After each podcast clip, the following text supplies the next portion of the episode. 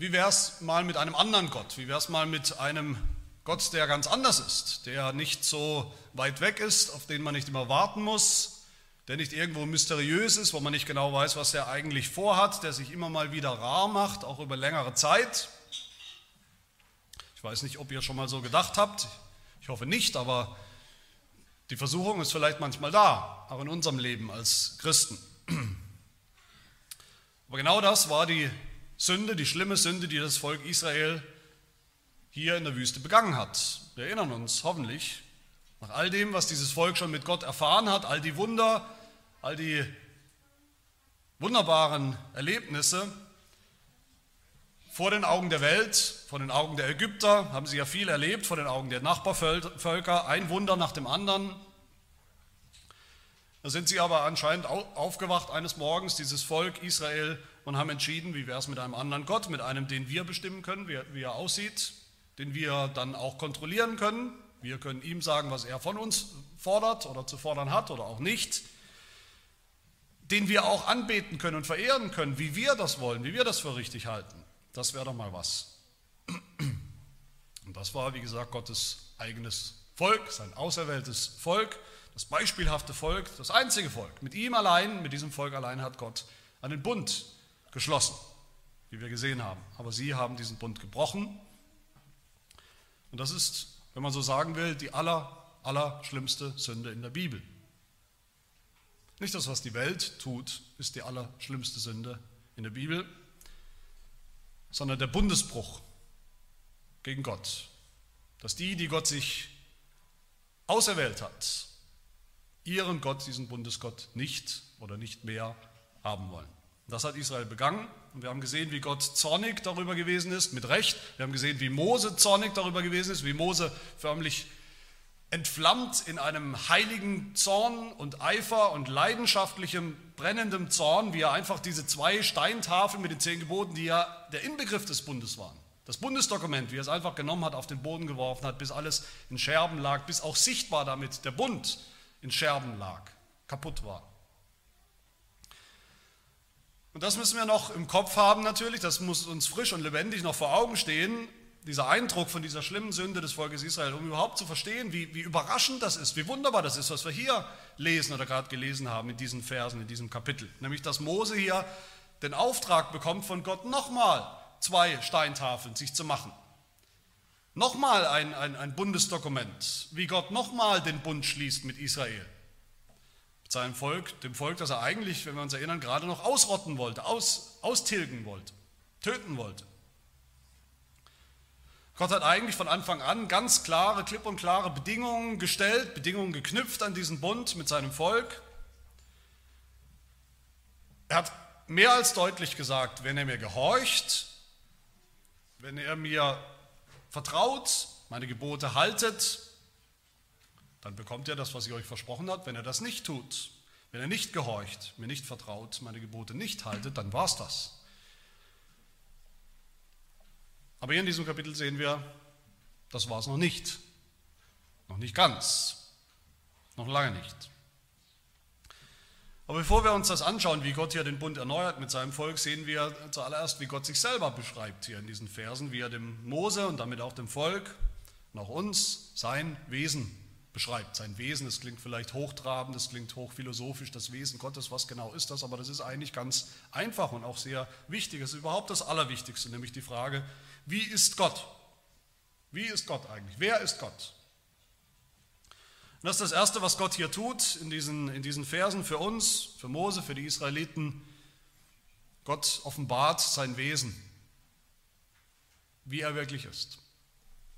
Und erst wenn wir das begriffen haben, wer dieser Gott eigentlich ist, um den es hier geht, dann können wir auch das Zweite begreifen, nämlich dass er den Bund oder warum er den Bund nochmal erneuert und dann auch das Dritte hier, wie er und warum er nochmal seine Gebote wiederholt. Das sind die drei Abschnitte oder die drei Punkte auch der Predigt, Gottes Wesen, Gottes Bund, der erneuerte Bund und Gottes Gebote, die wiederholten Gebote. Also zuerst in dem ersten Punkt, Gottes Wesen wird hier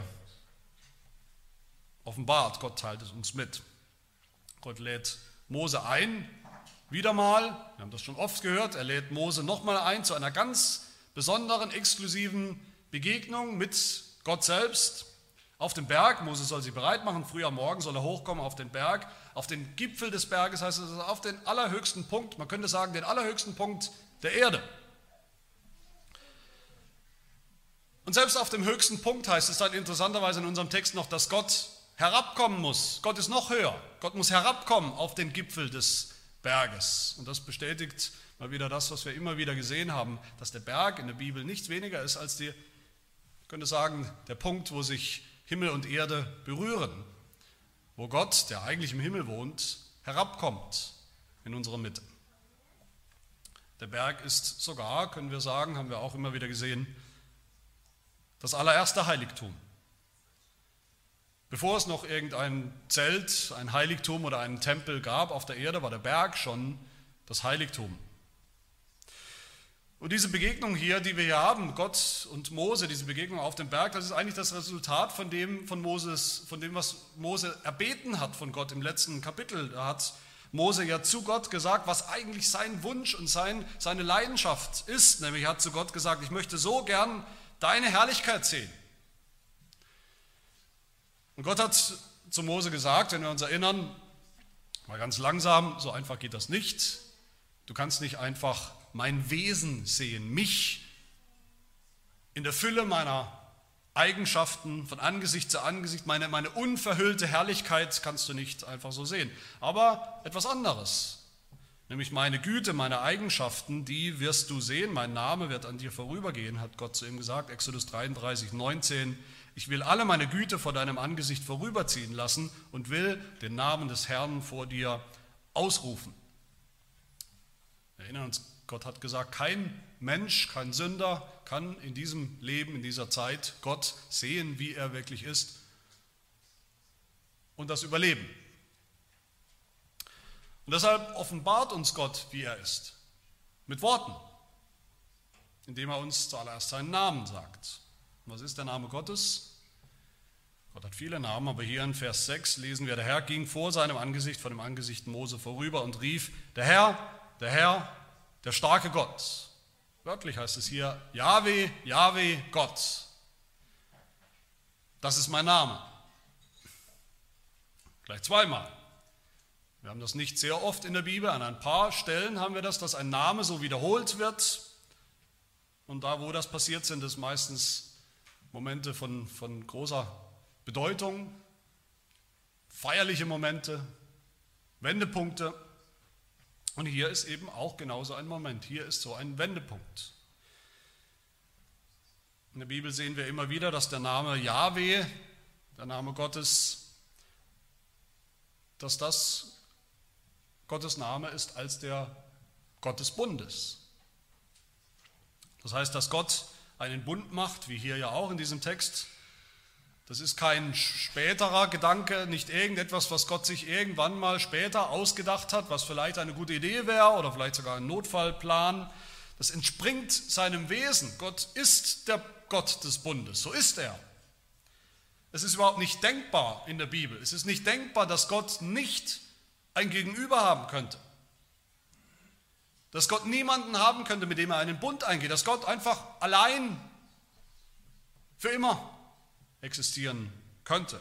Gott hat schon ein Gegenüber oder eigentlich zwei Gegenüber in der, in der Dreieinigkeit. Schon ein Gegenüber. Und Gott hat sich ein Gegenüber geschaffen, den Menschen, als Bundespartner. Aber immer geht Gott einen Bund ein, immer sucht Gott die Beziehung die Nähe, das Gegenüber. Und das tut er auch hier ausdrücklich als Jahwe, als Gott des Bundes, sucht er sein Volk und will es wieder annehmen, trotz all dem, was passiert ist. Aber Gott offenbart hier nicht nur seinen Namen, sondern er nennt uns hier auch noch eine ganze Liste von Eigenschaften, wie er selber ist, nämlich sieben Eigenschaften in diesen Versen. Vers 6 zuerst spricht Gott, ich bin barmherzig. Das heißt für uns, Gott ist nicht vor allem gerecht. Gott ist nicht vor allem zornig. Gott ist nicht mehr gerecht oder mehr zornig, als er barmherzig ist. Und dass Gott hier an dieser Stelle kurz davor steht, sein Volk, sein rebellisches Volk wieder, wieder anzunehmen, das ist der allerbeste Beweis für diese Eigenschaft, für diese Barmherzigkeit Gottes. Gott hasst die Sünde, Gott kann die Sünde nicht ausstehen, Gott hasst es, wenn, wenn sein Volk seine Gebote nicht hält. Gott ist gerecht, Gott ist heilig, Gott ist zornig, aber Gott kennt die Menschen auch, Gott kennt sein Volk. Gott kennt uns, Gott weiß, wie wir sind, wie schwach wir sind als Sünder. Das überrascht ihn nicht, dass Gott ist nicht unrealistisch, wie er über uns denkt. Dass wir Sünder sind, ist nichts, was Gott überrascht oder womit er nicht umgehen könnte. Psalm 103 heißt es, wie sich ein Vater über Kinder erbarmt, seine Kinder, die er erkennt, er weiß, was er zu erwarten hat, was seine Kinder sind. Wie sich ein Vater über Kinder erbarmt, so erbarmt sich der Herr über die, welche ihn fürchten, denn er weiß, was für ein Gebilde wir sind. Er denkt daran, dass wir Staub sind. Und deshalb ist er barmherzig. Dann sagt Gott, ich bin gnädig. Und das wissen wir alle hoffentlich, was das bedeutet. Gnädig oder Gnade bedeutet, dass wir etwas bekommen, was wir nicht verdient haben. Und Gnade bedeutet, dass wir etwas nicht bekommen, was wir verdient haben. Ich finde es immer wieder sehr komisch und befremdlich, dass viele Menschen wollen und immer wieder einfordern, dass Gott gerecht ist. Gott muss gerecht sein. Was da passiert in der Welt, das ist nicht gerecht, das ist kein gerechter Gott. Wo ist denn der gerechte Gott? Sie wollen einen gerechten Gott, sie appellieren immer wieder an die Gerechtigkeit Gottes. Wir brauchen einen gerechten Gott. Aber ich denke, da muss man schon eine sehr, sehr rosige Sicht von sich selbst haben, wer ich bin, um von Gott einfach nur Gerechtigkeit zu fordern. Als könnte ich dann vor Gott bestehen, wenn er mir das wirklich geben würde. Gerechtigkeit. Was wir wirklich brauchen, wenn wir ehrlich sind, ist ein gnädiger Gott. Und das ist Gott. Gott ist gnädig. Schon in Kapitel 33 hat er zu Mose gesagt, ich will den Namen des Herrn vor dir ausrufen und wenn ich gnädig bin, dem bin ich gnädig und über wen ich mich erbarme, über den erbarme ich mich. Das ist da auch sowas wie ein Name Gottes. Er heißt so, er ist der gnädige Gott. Psalm 78, das lohnt sich immer wieder, Psalm 78 gerade auch zu lesen als einen Kommentar zur ganzen Exodus-Geschichte. Die ganze Exodus-Geschichte wird da zusammengefasst. Und auch da sagt der Psalmist, Gott aber war barmherzig damals in der Wüste und vergab die Schuld und vertilgte sie nicht. Und oftmals wandte er seinen Zorn ab und erweckte nicht seinen ganzen Grimm. Das ist Gott, ein gnädiger Gott. Aber dass Gott gnädig ist, das bedeutet nicht, dass Gott einfach so gnädig ist, dass er einfach so Gnade walten lässt, vielleicht auch auf Kosten seiner Gerechtigkeit, vielleicht auf Kosten seiner Heiligkeit. Gott lässt niemals, wie wir so sagen im menschlichen Umgang, Gott lässt niemals Gnade vor Recht ergehen. Gott will Gerechtigkeit, Gott will Genugtuung. Und das bedeutet für uns, dass Gottes Gnade nicht einfach irgendwas ist, das er so verschleudert, einfach so, jede einzelne Gnade, die Gott uns schenkt, die Gott uns kostenlos schenkt, das ist Gnade, für uns ist sie kostenlos. Jede einzelne Gnade, die Gott uns schenkt, ist für ihn alles andere als kostenlos. Für ihn, für Gott ist jede einzelne Gnade sehr, sehr kostspielig. Jedes Mal, wo Gott gnädig ist mit einem von uns, mit uns, mit seinem Volk, wo er gnädig ist mit uns als Sünder, muss etwas oder jemand dafür bezahlen. Gnade ist nicht kostenlos für Gott. Und dann sagt Gott drittens, ich bin langsam zum Zorn. Langsam zum Zorn, das finde ich auch, auch die, in der deutschen Sprache eine sehr schöne Formulierung, ein sehr wunderbares Bild. Ja, Gott ist ein zorniger Gott. Es wird nicht aufgehoben einfach. Gott ist ein zorniger Gott, das haben wir gerade noch gesehen. Das Volk Israel hat es erlebt, aber Gott ist ganz anders als, als wir, wenn wir zornig sind. Gott, Gott explodiert nicht plötzlich in irgendeinem unkontrollierten Zorn. Wenn Gott zornig ist, und das ist er immer wieder, das ist er immer, dann ist Gott zornig als völlig angemessene, gerechtfertigte Reaktion auf das Böse, auf das Übel, auf die Sünde in der Welt oder die Sünde in unserem Leben. Und bevor Gott einfach explodiert in, in seinem Zorn, bevor er straft, erklärt Gott, was er tun wird und warum. Das erinnert mich auch an die eigene Kindererziehung. Besonders bei den ganz bei den kleinen Kindern, sagen wir die ersten paar Jahre. Ich sehe das immer wieder, wie Eltern eine Engelsgeduld haben mit ihren Kindern, eine Engelsgeduld haben mit dem Ungehorsam ihrer Kinder, die Kinder, die einfach machen, was sie wollen, die respektlos ihre Eltern einfach ignorieren, ignorieren das, was die Eltern gesagt haben, das sollst du tun, das Kind geht hin, macht einfach was anderes. Und die Eltern haben einen, eine Engelsgeduld mit dem Ungehorsam ihrer Kinder, bis sie dann plötzlich, bis, dann, bis sie dann den Kragen voll haben, bis sie dann plötzlich explodieren und vielleicht irgendwie auffahren in unkontrollierbare, unkontrolliertem Zorn oder Wut und dann auch vielleicht auch in der Öffentlichkeit sogar mal zupacken, dem Kind mal hinten draufschlagen oder mal auf die Backe schlagen, damit jetzt endlich mal Ruhe ist mit diesem Ungehorsam. So ist Gott nicht. So ist Gott ganz entschieden nicht. Und so sollten Eltern übrigens auch nicht sein.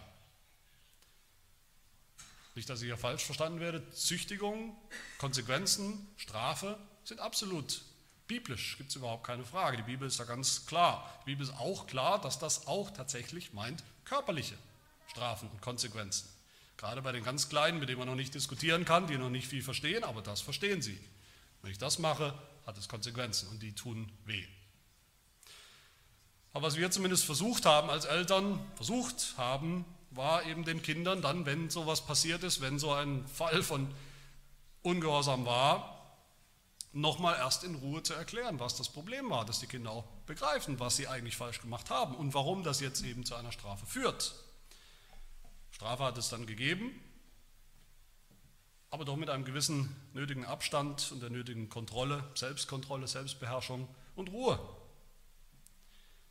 Gott ist langsam zum Zorn. Dann sagt Gott, ich bin von großer Gnade und Treue. Wörtlich steht hier nicht nochmal Gnade, das haben wir ja gerade schon gehört, sondern hier steht eigentlich ein Wort, was wir im Deutschen so gar nicht haben. Von großer Gnade und Treue, diese beiden Wörter zusammen. Große Gnade und Treue könnte man eigentlich übersetzen mit Gott ist von großer Bundestreue. Gott ist von großer Bundestreue. Was Gott verspricht, seinem Volk, das hält er auch. Das trifft auch ein. Gott ist für uns. Er ist uns gewogen, weil wir im Bund mit ihm sind und er mit uns. Und seine Bundestreue, seine Bundesliebe, die hört nicht auf. Sein Bundesversprechen hört nicht auf. Gott löst es immer ein. Und ganz ähnlich dann nochmal in Vers 7, ich bin der Gott, der Tausenden Gnade bewahrt, wie es auch in den zehn Geboten heißt, Exodus 20, Gott ist ein Gott der Gnade, er weist an vielen Tausenden, die ihn lieben und seine Gebote halten. Seine Bundestreue hört nicht auf und sie gilt eben nicht nur einzelnen Menschen, sie, sie geht sogar von Generation zu Generation. Sie umfasst Familien. Das ist auch der Bundesgedanke. Das heißt nicht einfach, dass Gott alle Menschen liebt, wie viele denken, zumindest liebt Gott nicht alle Menschen gleich. Gott liebt alle Geschöpfe, die er geschaffen hat, auf eine bestimmte Art und Weise liebt er alle Menschen, ja, aber er liebt eben nicht alle gleich. Er liebt sein Bundesvolk besonders. Ich liebe auch irgendwie alle kleinen Kinder, mehr oder weniger stark, alle kleinen Kinder, aber natürlich nicht annähernd so wie meine eigenen. Und so geht es jedem Vater und jeder Mutter. Ich bin auch aufgefordert, alle Geschwister in der Gemeinde zu lieben, auch die Frauen der Gemeinde zu lieben, aber natürlich nicht annähernd so wie meine eigene Frau. Wir kennen alle diese Unterschiede. Und so ist es auch bei Gott. So liebt Gott sein Bundesvolk auf eine ganz besondere, eine exklusive, besonders intime Art und Weise. Dann sagt Gott, ich bin der Gott, der Schuld, Übertretung und Sünde vergibt. Natürlich müsste das eigentlich schon klar sein nach den anderen Eigenschaften, aber sagt es trotzdem nochmal. Und ich denke, wir müssen das auch immer wieder hören. Ich denke, bei dem Volk Israel damals gab es vielleicht ein anderes Problem, ein umgekehrtes Problem in ihrem Verständnis von Gott, als wir das heute haben. Wir haben heute andere Probleme. Das Volk Israel damals, für die war klar, natürlich ist Gott gerecht, natürlich ist Gott heilig. Das wissen wir, das ist ganz klar. Aber dass er auch Sünde vergibt, das war für sie schon schwerer zu glauben, anzunehmen. Ich glaube, heute ist es eher umgekehrt. Dass Gott vergibt, ist klar, das ist seine Aufgabe. Gott vergibt Sünde, das ist uns völlig klar. Dass Gott aber auch gerecht ist und heilig ist, dass Gott auch zornig ist und dass er auch straft, das fällt uns heute schwerer zu glauben, anzunehmen. Aber hier ist es, Gott vergibt Schuld, Übertretung und Sünde. Drei Begriffe, diese, diese unheilige Dreieinigkeit von Sünde. Das sind drei Begriffe, die eigentlich, wenn man alles zusammennimmt in der Bibel, alles abdecken, was ein Mensch überhaupt Sündhaftes produzieren kann. Er vergibt nicht nur Sünde, er vergibt nicht nur Schuld, nicht nur Übertretung seines Gesetzes, er vergibt alles drei. Jede erdenkliche Form von Sünde.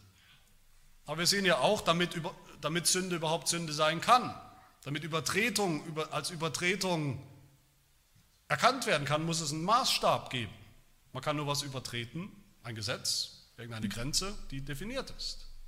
Und das ist das Gesetz Gottes, ein heiliges Gesetz, seine Gebote. Menschen hören auch heute nicht, wahrscheinlich zu allen Zeiten hören sie nicht sehr gerne von Sünde, auch heute nicht. Menschen wollen immer, immer lieber von Gottes Liebe hören, aber sie denken nicht weit genug. Sie denken nicht im Traum daran, dass Gottes Vergebung nur Sinn macht, wenn wir vorher begriffen haben, auf wie viele unterschiedliche Arten und Weisen wir gegen ihn gesündigt haben. Sonst macht das gar keinen Sinn. Es gibt keine größere Form von Liebe, von Gottes Liebe, als die, die wir hier sehen, mit der er wirklich jede erdenkliche Form von Sünde vergibt. Und seine, letzte, seine letzte Eigenschaft hier, ich bin der Gott, der keineswegs ungestraft lässt, sondern die Schuld der Väter heimsucht an den Kindern und Kindeskindern bis in das dritte, vierte Glied. Das ist sozusagen das Gegenstück zur, zur Bundestreue, zur Liebe Gottes, denen, die mit Gott im Bund sind, erweist Gott seine Gnade, ihnen und ihren Kindern und Kindeskindern, erweist er bis ins tausendste Geschlecht, erweist er seine Gnade. Aber so wie Gott absolut treu ist, absolut gerecht ist in seiner Liebe zu, zu uns, die wir im Bund mit ihm sind, so ist Gott auch absolut treu und gerecht darin, wie er Sünde bestraft. Bei denen, die sich nicht an den Bund halten, die sich nicht an den Gott des Bundes, an Yahweh halten. Meine Lieben, das, was wir hier haben, diese Eigenschaften Gottes, sein Name und die Eigenschaften, das, das sind mit die wichtigsten, zentralsten Verse der ganzen Heiligen Schrift. Ich weiß nicht, ob euch das bewusst ist. Immer und immer wieder wird, werden, wird diese Liste von Eigenschaften, diese, diese Liste von, von dem, wie Gott ist, sein Wesen, zitiert von allen Propheten und in allen möglichen Psalmen da könnten wir stundenlang zitieren. Diese, diese Verse sind im Prinzip so etwas, werden so etwas wie das Bekenntnis Israels. Das ist unser Gott. Auch spannend ist, dass Mose, der Mose, der gerade noch die Herrlichkeit Gottes, also seine unverhüllte äh, äh, Herrlichkeit sehen wollte, dass Mose eigentlich hier fast nichts sieht. Er sieht schon was, aber es ist relativ wenig. Am Ende hört er mehr als er sieht. Er hört, wie Gott sich offenbart. Und wir sehen hier hoffentlich, dass das viel wichtiger ist als das, was er sieht. Mose hat eindeutig hier gelebt. Er musste auch leben im Glauben und noch nicht im Schauen. Er konnte nicht alles sehen und dann ist das Thema erledigt, dann ist alles klar für ihn. Mose hat vor allem gehört. Und so ist es bis heute. Auch wir sehen Gott nicht, seine unverhüllte Herrlichkeit. Er kommt nicht plötzlich äh, in unsere Mitte mit irgendwelchen Erscheinungen. Aber das heißt nicht, dass wir nicht wirklich wissen, wer er ist. Wir hören seinen Namen, wir hören seine Eigenschaften, gepredigt in der Verkündigung, im Evangelium. Und was ist das Evangelium? Das Evangelium ist, dass all diese Eigenschaften Gottes, dieser Name Gottes zu uns gekommen ist, in unserer Mitte gekommen ist, in Jesus Christus der sich übrigens auch als Gott hat bezeichnen lassen, mit dem Namen Gottes hat bezeichnen lassen, mit dem Ich bin, der sich auf eine Stufe mit Yahweh gestellt hat, als Bundesgott, in Jesus Christus. In ihm allein ist Gott barmherzig und gnädig. Jesus Christus hat bekommen, was er nicht verdient hat. unserer Strafe, die Strafe für Sünder, damit wir bekommen, was uns nicht zusteht, nämlich Gottes Gnade. In Jesus Christus hat Gott Sünde bestraft, sodass er jetzt auch gnädig sein kann. In Jesus Christus, in Jesus Christus allein ist Gott langsam zum Zorn. Wie der Apostel Petrus sagt in 2. Petrus 3, der Herr ist langmütig, also dasselbe Wort langsam zum Zorn gegen uns, weil er nicht will, dass jemand verloren gehe, sondern dass jedermann Raum und Zeit zur Buße hat. Deshalb ist Gott langsam zum Zorn und vernichtet nicht alle Sünder sofort. In Jesus Christus ist Gott seinem Bund treu. Warum? Weil Jesus ihn erfüllt hat, weil Jesus gehorsam war, weil Jesus in seinem Gehorsam alle Gebote, alle Anforderungen, Bedingungen des Bundes erfüllt hat und gehalten hat. Deshalb wird der, der Gnadenbund auch nicht mehr aufgelöst, gebrochen. In Jesus sagt das Neue Testament sind alle Bundesverheißungen Ja und Amen. Das heißt, sie sind alle ans Ziel gekommen, sie sind alle erfüllt. In Jesus Christus hat Gott Schuld, Übertretung und Sünde vergeben, Sünde in jeder Form. Das heißt für uns, Jesus ist so etwas wie die Definition von Gott. Er ist der Name Gottes, er ist alle Eigenschaften Gottes, er ist das Wesen Gottes. Frage ist, ob wir diesen Gott kennen. Kennst du diesen Gott in Jesus Christus? Außerhalb erkennen wir ihn nicht. Aber in Jesus Christus kennst du diesen Gott mit diesen Eigenschaften persönlich als dein Bundesgott. In Jesus Christus können wir ihn heute kennenlernen und können wir ihn immer besser kennenlernen. In Jesus Christus begegnet uns dieser Gott in seiner Herrlichkeit. Und damit kommen wir zum zweiten Punkt, nämlich wie Gott seinen Bund erneuert. Nachdem Gott sich vorgestellt hat, nachdem Gott gesagt hat, das ist mein Wesen, so bin ich, das sind meine Eigenschaften, sagt er weiter, siehe, ich mache einen Bund. Wichtig ist hier, dass wir auch genau hinschauen, dass wir sehen, auch was Gott hier nicht sagt. Sonst äh, laufen wir vielleicht in die Irre. Gott sagt hier nicht, okay, der alte Bund war nichts, ich habe es mal versucht, aber es ist eben schiefgegangen, deshalb mache ich jetzt einen neuen Bund und hoffe, dass es damit besser läuft. Wenn wir genau hinschauen, ist es fast ein bisschen seltsam, wie Gott hier so tut, als würde er einfach den Bund vom Sinai nochmal machen, als wäre er eigentlich so noch nie geschlossen worden oder noch nie gebrochen worden. Als würde er einfach diesen Bund machen mit demselben Inhalt, mit denselben Bundesdokumenten, den Steintafeln, mit denselben Geboten. Und damit wir das richtig verstehen, sehen wir hier, müssen wir hier zwei Dinge erkennen. Erstens, es geht nach wie vor um den Bund vom Sinai, den Sinai-Bund. Das ist ein ganz spezieller Bund in einer speziellen Zeit. Ein Bund mit vielen Bedingungen. Auch hier, wo er erneuert wird, bleibt es ein Bund, der darauf beruht, wie wir hier ja sehen, dass das Volk eben alles tut, alle Gebote hält. Das ist die Bedingung für diesen Bund. Sonst kommen sie nicht ans Ziel, sonst kommen sie nicht ins verheißene Land, sonst wird es schlimm mit ihnen enden. Und wer die Geschichte kennt, der weiß, mit dem Volk Israel wird es auch schlimm enden, weil sie die Gebote nicht, auch in Zukunft nicht halten werden.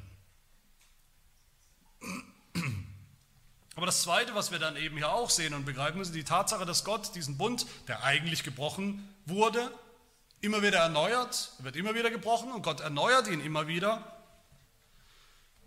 das macht deutlich, dass hinter all dem, was wir hier sehen, oder darunter vielleicht, könnte man sagen, noch etwas anderes liegt, eine andere Grundlage, ein anderer Bund, nämlich das, was die Bibel den ewigen Bund nennt.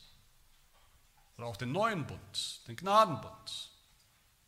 Das erste, dieser erste Aspekt, der Bund, der auf Gehorsam beruht, auf perfektem Halten der Gebote, das sind wir nicht mehr. Wir leben nicht mehr in dieser Zeit und in diesem Bund. Wir sind nicht in derselben Position wie das Volk Israel damals. Aber all das ist wichtig, es deutet uns hin auf Jesus Christus, es lenkt uns unseren Blick hin auf Jesus Christus, der ja durch seinen Gehorsam auch diesen Sinai-Bund erfüllt hat und damit dem Volk Gottes von allen Zeiten das verheißene Land erkauft hat durch seinen Gehorsam. Den Himmel verdient hat. Jesus Christus hat seinem Volk den Himmel verdient durch seinen Gehorsam.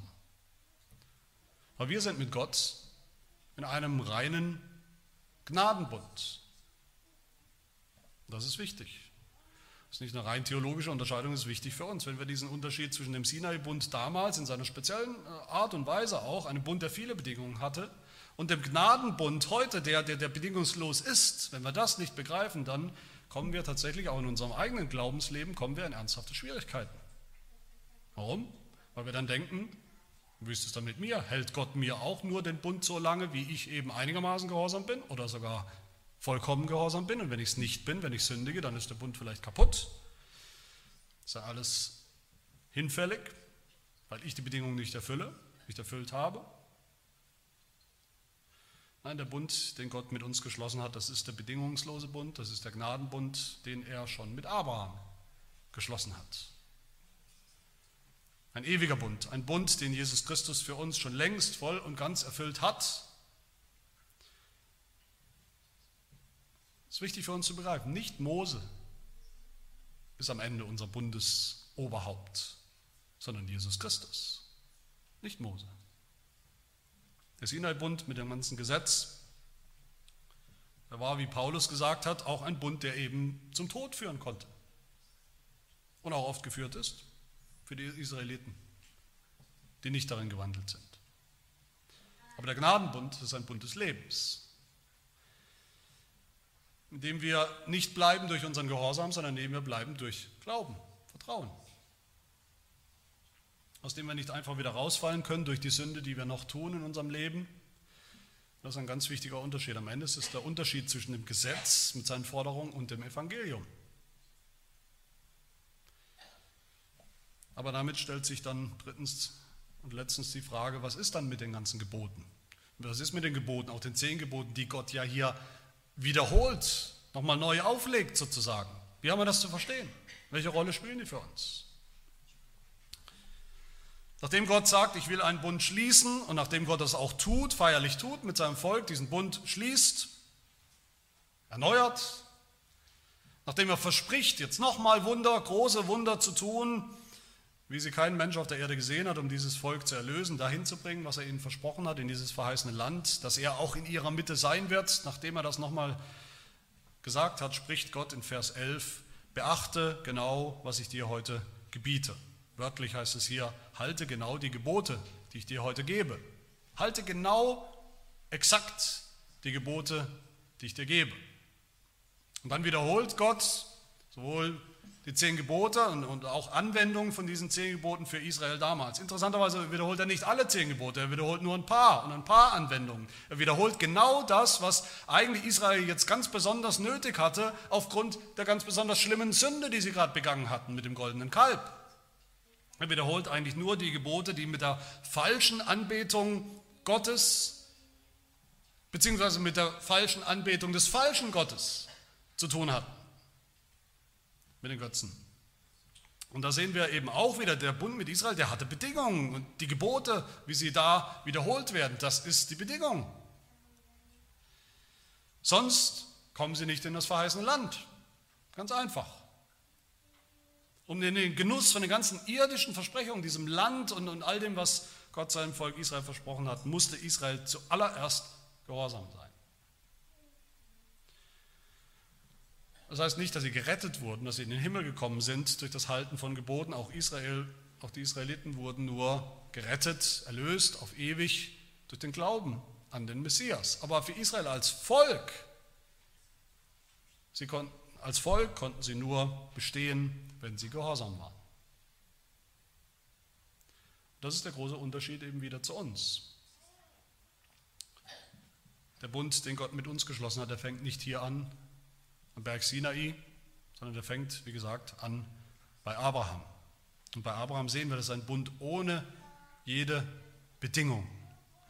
Das ist ein Bund, wenn man sagen könnte, die, die einzige Bedingung, die, die es gibt für diesen Gnadenbund, die wir einhalten müssen, ist, dass wir glauben. Aber selbst der Glaube ist, ist ein Geschenk, eine Gabe dieses Bundes, dieses Gnadenbundes, die Gott selber uns geben wird. Also es ist eigentlich keine, keine Bedingung.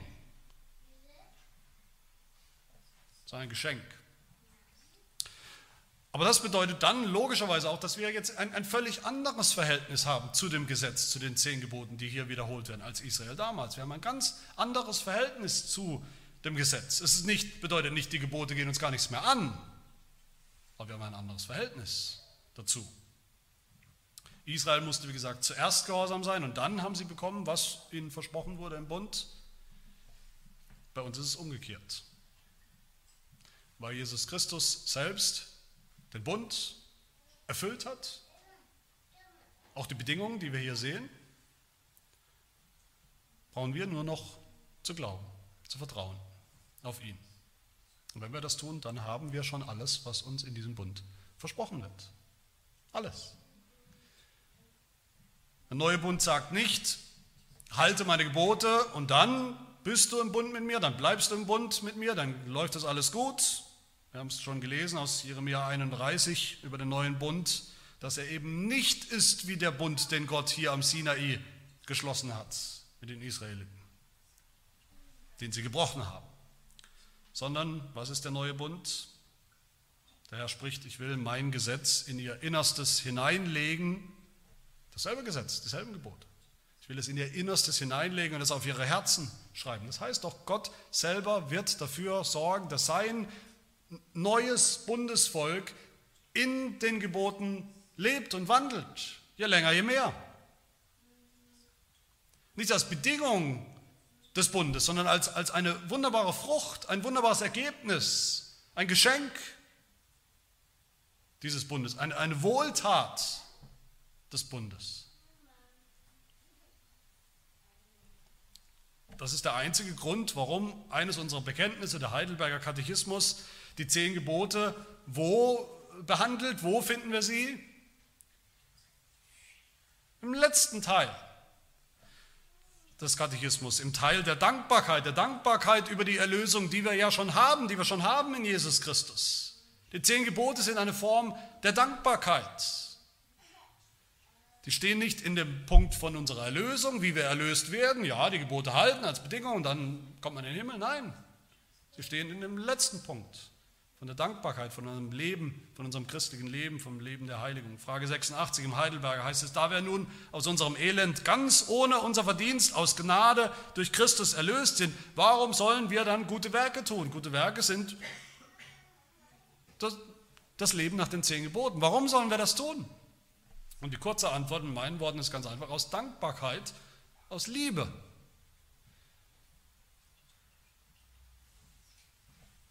Und das ist die Anwendung für uns alle heute Morgen, dass wir natürlich zuallererst diesen Gott, der sich hier uns mitteilt, mit seinen eigenen Worten, mit seinem Namen, mit seinen Eigenschaften, dass wir diesen Gott auch immer besser kennenlernen.